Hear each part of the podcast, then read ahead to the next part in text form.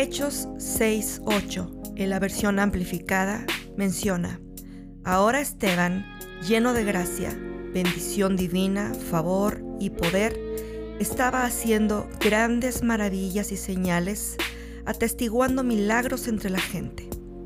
Esteban fue un hombre que estaba lleno. ¿Qué significa entonces ser lleno del Espíritu Santo? Muchas veces la escritura usa la expresión ser llenos de para señalar la condición de alguien que está siendo controlado por algo. Ser lleno del Espíritu entonces no es otra cosa que ser controlado por el Espíritu que mora en nosotros. Así que Esteban estaba lleno de fe. Él creía sin límites en las promesas del Señor. Él estaba lleno de gracia.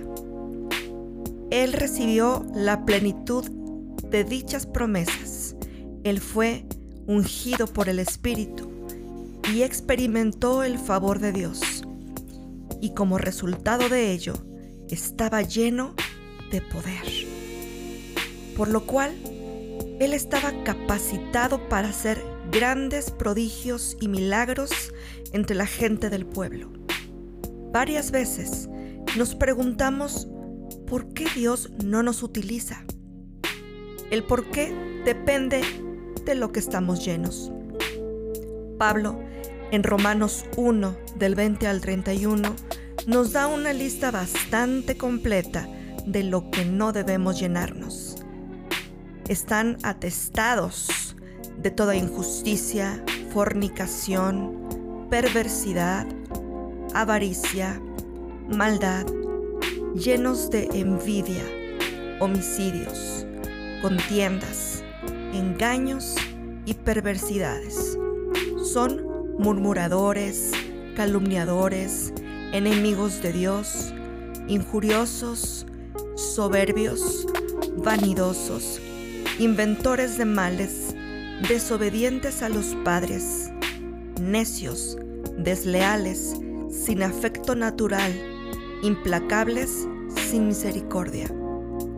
Tal vez tú puedes decir, yo no he asesinado a nadie.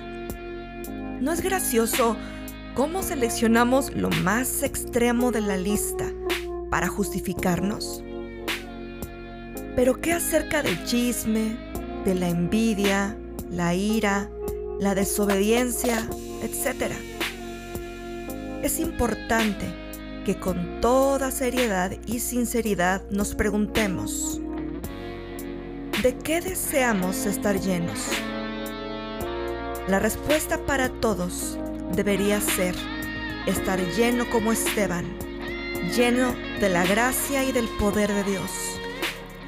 ¿Y cómo llegamos a ello desde donde estamos? La respuesta es Jesús. Él ya ha pagado el precio por nuestro pecado. Hay solo una cosa que necesitamos hacer, tener fe, creer sin límites en las promesas del Señor buscar su presencia de manera incansable, aun cuando los tiempos no son favorables. Es más, en esos tiempos es cuando más veremos el poder del Espíritu obrando en nuestra vida. Solo recuerda algo, para estar lleno de algo hay que vaciarnos de lo que nos estorba. Permite que el Espíritu te muestre aquellas cosas que te estorban y vacíate de ellas y deja que su Santo Espíritu llene tu vida.